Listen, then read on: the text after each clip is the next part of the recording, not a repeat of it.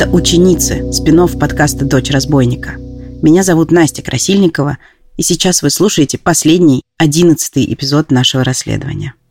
Мы начинали эту историю с рассказа Аши Комаровской о ее болезненных отношениях с Евгением Тарановым по прозвищу Саймон – когда я начинала работать над этим подкастом, я думала, что раскрою злоупотребление одного человека в отношении подростков. А вышло так, что я узнала и рассказала вам о целой образовательной системе экологических школ, из-за которой пострадали десятки детей.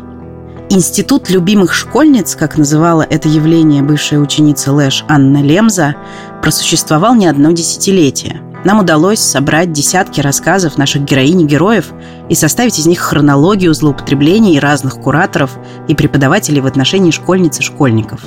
Первый известный нам случай произошел в начале 2000-х. Последнее, имеющееся у меня свидетельство, относится к 2016 году.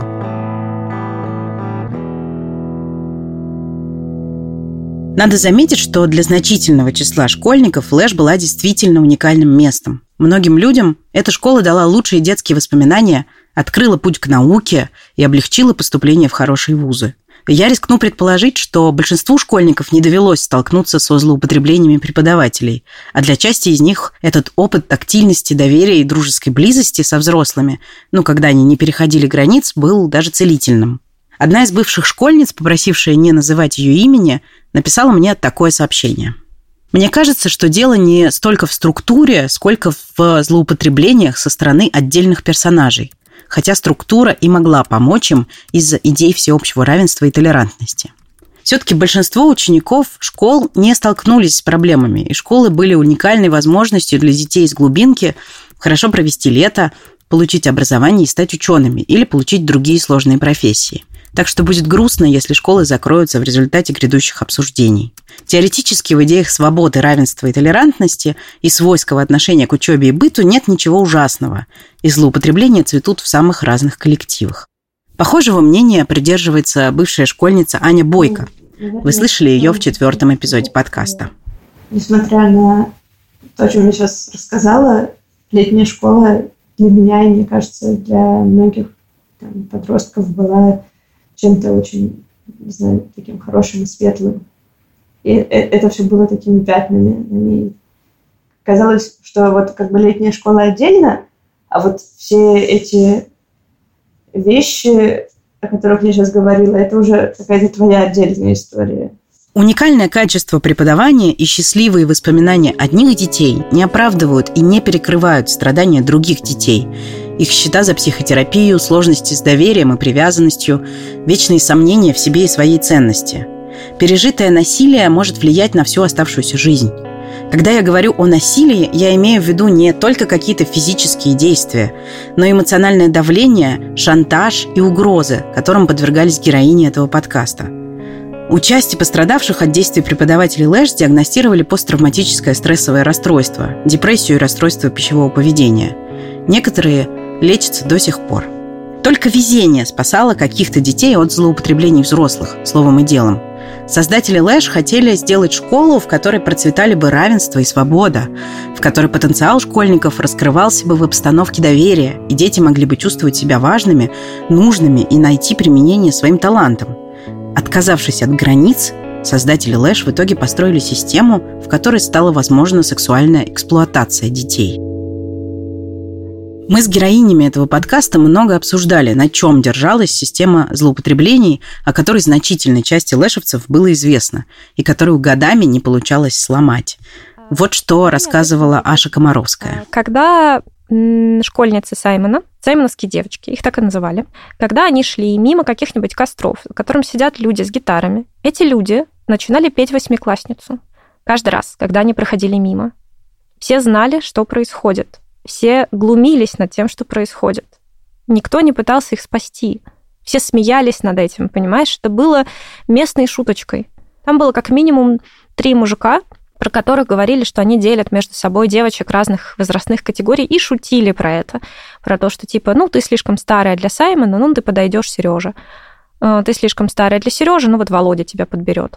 О восьмикласснице Цоя, которую регулярно напевали на кострах, рассказывала и Света Ястребова, еще одна бывшая ученица Саймона. Вообще говоря, в 2005 году и даже раньше это было всем известно. И когда я проходила мимо какого-нибудь костра, люди на нем специально начинали петь песню восьмиклассницы Цоя, что на самом деле не радовало. Уже в самом конце моего расследовательского пути, за пару дней до выхода этого подкаста, я познакомилась с Даниилом Беллинсоном.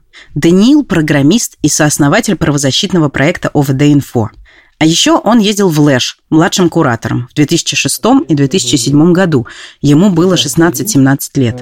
Его рассказ стал еще одним подтверждением слов моих героинь. Послушайте. У меня был такой непрямой, но все же очень серьезный конфликт с одним из преподавателей и кураторов э, на этой школе. Я подозревал его в педофилии, у меня нет никаких доказательств на этот счет. И я прикладывал достаточно много усилий для того, чтобы как-то этого человека убрать из, из школы, потому что мне казалось не, совершенно не, неправильным и неприемлемым то, что он там находится. И, насколько мне известно, он туда перестал ездить, но для меня тоже это было точкой невозврата, потому что, конечно, это достаточно закрытое сообщество, и многим это очень не понравилось. Его зовут Евгений Таранов.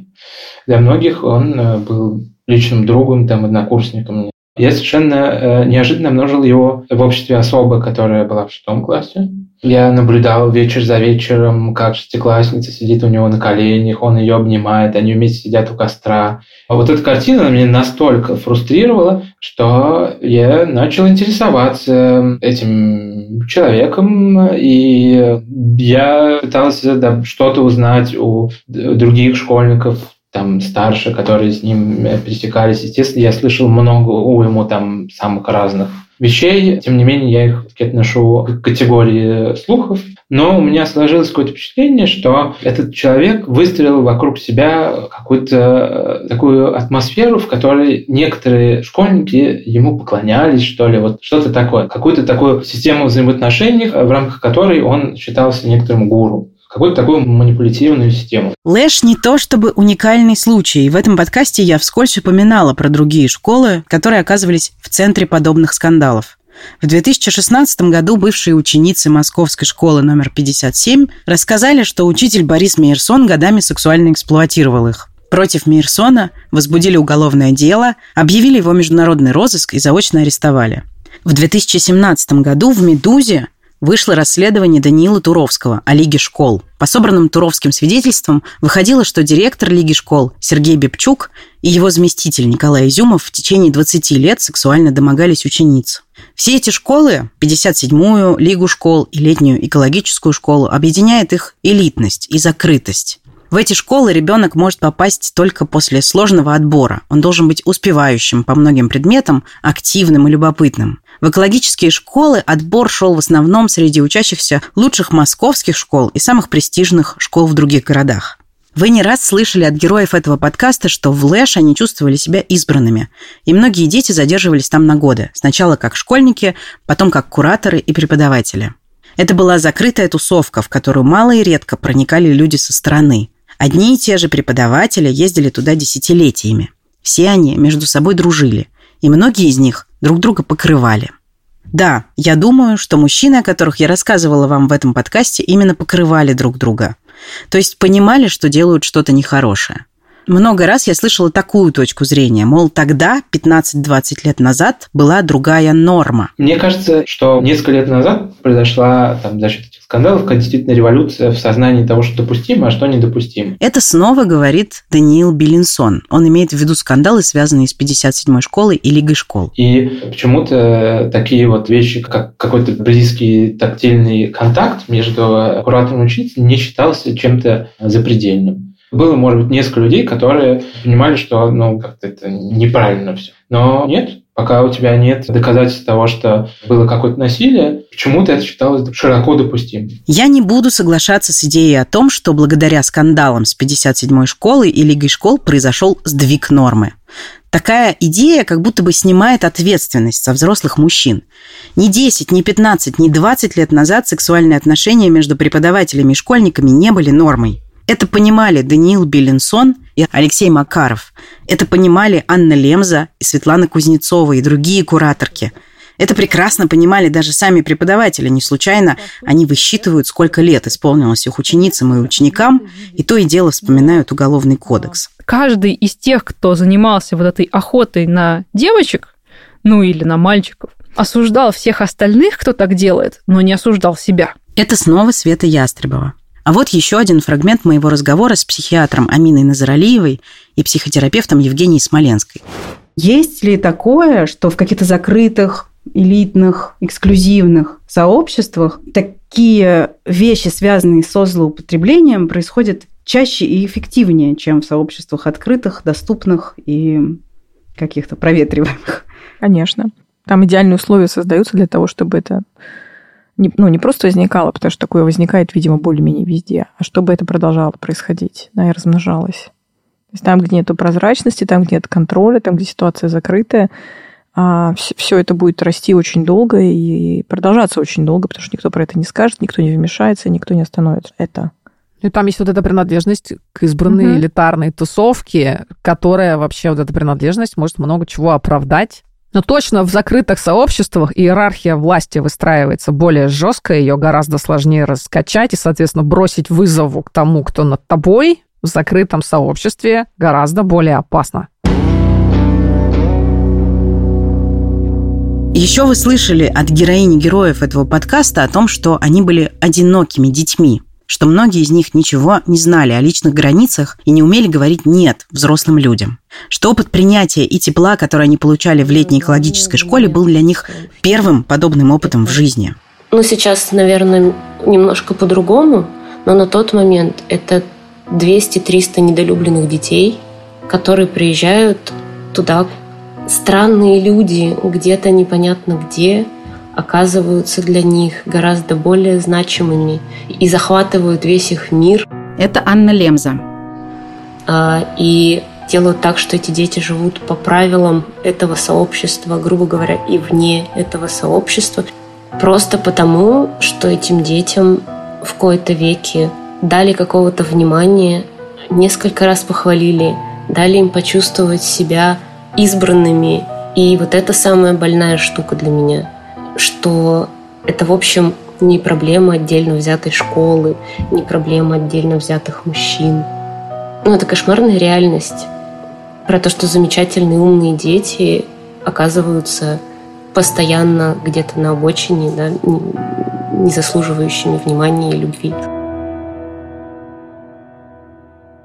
Сейчас Аша Комаровская, с которой начался этот подкаст, расскажет, как закончились их отношения с Евгением Тарановым. Ей было 14, когда они познакомились, едва исполнилось 16, когда она стала с ним жить, и 20, когда она смогла от него уйти. Вот как завершилась их история. Я со своей знакомой из онлайн-игры поехала автостопом в Питер. Мы съездили туда, для нее это был первый автостоп, и мы поехали обратно. И на обратном пути нам попался мужик, который завез нас в лес и э, сказал, что сейчас он будет нас насиловать. Она сидела на заднем сидении, и она схватила паническую атаку, ей было очень плохо. И мужик сказал, что он сейчас убьет, если я не буду заниматься сексом с ним. Я уболтала его на оральный секс. Это было жестко. А, я думала, что он меня убьет. Но он нас отпустил. Я приехала домой на часов шесть позже, чем должна была приехать, типа по расписанию.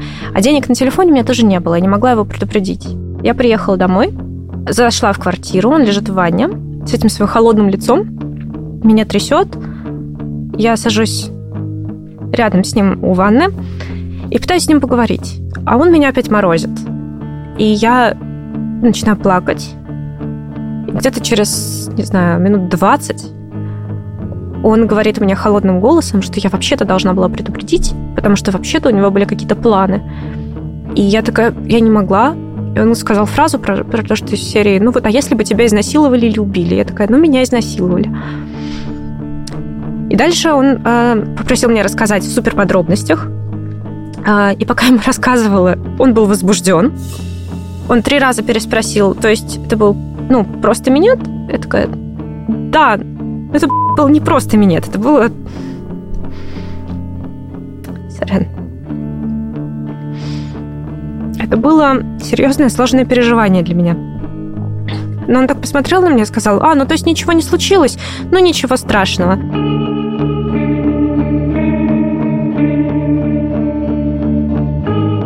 Но у меня что-то сломалось. Я поняла, что я не имею никакой ценности. И я не обрету эту ценность, пока я рядом с ним. И я решила уходить. Это было страшно, было непонятно куда. И я выходила еще с этой мыслью, наверное, месяца полтора. То есть это случилось летом, где-то в августе. И я до октября катала эту мысль. И только после этого я позвонила родителям и сказала, что я возвращаюсь. И я уехала. И надеялась, что на этом все закончится, но на этом все не закончилось. Потому что он продолжал врываться в мою жизнь. Он приезжал к моему дому, и его мать э, относилась ко мне так, как будто я разбила сердечко ее любимому сыну. Она разговаривала со мной только агрессивно. Саймон приезжал ко мне под дверь и стоял в подъезде, а у меня был дом с очень маленьким количеством квартир, и все соседи очень с длинными носами. И если не выйти вовремя, то как бы эти соседи потом придут и настучат на тебя родителям. Поэтому я выходила, и он показывал мне заставлял трогать э, свой член в этом подъезде, показывал мне трусы, которые он себе сшил, значит, из какого-то шелка, чтобы я им восхищалась, еще что-то в этом роде. И это все просто, просто совсем не заканчивалось. В какой-то момент один раз он застал меня с другом, с которым у меня не было никаких романтических отношений, но этот друг был очень большой, очень квадратный, высокий, и друг на него рявкнул, и он исчез. И дальше я увидела его уже на ШБО, потому что я все еще ездила на ШБО, у меня там были друзья, и он устраивал там показательные выступления с разбитым сердцем, э, когда он значит, кинематографично сидел на подоконнике, и каждому проходящему мимо рассказывал, что вот, вот, а вот она, вот она э, сделала мне плохо, вот она в этом виновата. И вокруг него была стайка девочек э, разных возрастов, которые его утешали. А меня, наоборот, соответственно, гнобили, выпинывали. А потом в какой-то момент э, все это сошло на нет. Я спрашиваю у Аши, почему она пришла ко мне в августе прошлого года и чего она хочет добиться. Чего я хочу точно? Я хочу, чтобы он стал парей как минимум в научных кругах. Я хотела бы, чтобы его жена смогла освободиться, потому что я практически уверена, что ей плохо, но ей э, сложно уйти. Мне бы хотелось, чтобы у его дочери был шанс на лучшую жизнь, потому что что-то мне подсказывает, что когда его дочь будет подрастать, он будет стареть, это обрушится на нее. Но как минимум какой-то абьюз там будет происходить, и мне бы хотелось, чтобы с этим ребенком этого не произошло. Лично для меня важная цель сделать ситуацию видимой. Я считаю, что культура и какие-то расследования и документальные проекты спасают жизни. Я хочу, чтобы это спасло кого-нибудь, потому что когда я была ребенком, я не знала, что что-то не так. Если бы я знала, что что-то не так, скорее всего, у меня бы хватило мозгов, чтобы сбежать раньше. Лучше знать, чем не знать, ты хотя бы увидишь, что что-то не так. Узнаешь, что можно пойти за помощью. Узнаешь, что если тебя твой преподаватель в детском лагере трогает где не надо, то это ненормально. И что любовь выглядит не так. Любовь выглядит не так. Напоследок я скажу, о чем для меня этот сезон подкаста – для меня это история про невыносимую безнаказанность мужчин. Бывшие школьницы разгребают последствия насилия годами и даже десятилетиями. А каждый из бывших преподавателей Лэш, о которых вы слышали, как ни в чем не бывало, продолжает свою жизнь и карьеру. Евгений Таранов до недавнего времени работал программистом в Яндексе, а этим летом переехал в Европу. Угрожать мне и своей бывшей ученице Аше Комаровской гражданскими исками и уголовным преследованием он начал задолго до выхода расследования, еще даже не зная, о чем именно оно будет. Алексей Штрингас и Вячеслав Горбоносов работают врачами. Сергей Ястребов пишет заметки для научного портала «Элементы» и выступает научным редактором классных книг. Илья Иткин – доцент и преподаватель Высшей школы экономики.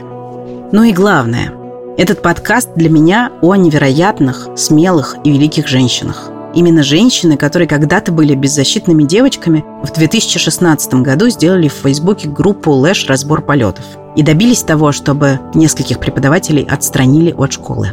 Именно женщины не побоялись рассказать мне свои истории. Страшные, неприглядные истории, которые принято держать в виде ссоры в избе. Я благодарна каждой из тех, кого вы услышали в этом подкасте. Это героини, это девочки, которые выросли и смогли постоять за себя. Я перечислю их имена. Аша Комаровская, Света Ястребова, Маша Гончарова, Варвара Иванова, Света Кузнецова, Мария Гречникова, Полина Солдатова, Ирма Рахманова, Анна Кузнецова, Лена Клементьева, Анна Бойко, Юля Богданова, Анна Лемза, а также пять девушек, свидетельства которых вы слышали и которые попросили не называть их настоящие имена.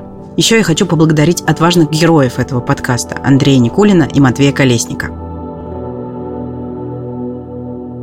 Этот подкаст сделан в студии «Либо-либо». Я хочу рассказать о тех людях, благодаря которым это расследование случилось. Спасибо Лике Кремер, Андрею Борзенко и Ксении Красильниковой за то, что они поверили в проект «Ученицы» и предложили мне выпустить расследование в их студии. Вика Лобанова была моей опорой, надеждой и напарницей по расследованию. Она не давала мне опустить руки и забыть дома голову. Все 11 эпизодов блестяще отредактировала моя подруга и знаменитая подкастерка Даша Черкудинова. Аня Гелясина взяла на себя всю продюсерскую и организационную часть работы. Композитор и звукорежиссер Ильдар Фаттахов написал музыку, придумал саунд-дизайн и смонтировал все эпизоды. Художница Руслана Мерзалиева нарисовала обложку. Лендинг этого подкаста, ссылку на который вы найдете в описании эпизода, сделали студия Non-Objective и Надя Петрова. Отдельное спасибо юристу Сергею Маркову, управляющему партнеру юридической фирмы Марков и Мадаминов – Семен Шишенин, Полина Сурнина и Аня Чесова были первыми слушателями этого подкаста. Я очень благодарна им за содержательные комментарии и поддержку. Мой муж Артем Ефимов был вынужден слушать не только эпизоды подкаста, но и мое нытье, ор и вопли практически каждый день в течение последних пяти месяцев.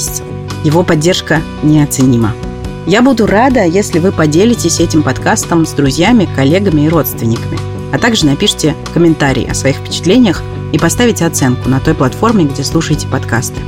Меня зовут Настя Красильникова. Это были «Ученицы» спин подкаста «Дочь разбойника». Пока!